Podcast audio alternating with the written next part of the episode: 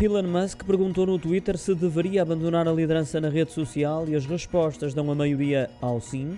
Com quase 17 milhões de utilizadores votantes, a hipótese da saída do Twitter ganha com perto de 58%, contra a permanência no cargo, que reúne mais de 42% dos votos.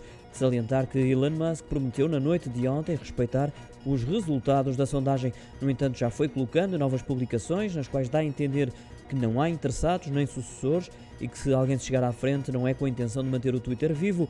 Noutro post disse também que a rede social caminha para a falência desde maio deste ano. De notar também que a possível saída de Musk do Twitter foi bem recebida em Wall Street, com as ações da Tesla a subir 5% para 157 dólares na pré-abertura, elas que foram afundando ao longo dos últimos dois meses, ou seja, desde que Elon Musk fechou a compra do Twitter e se concentrou na gestão da rede social.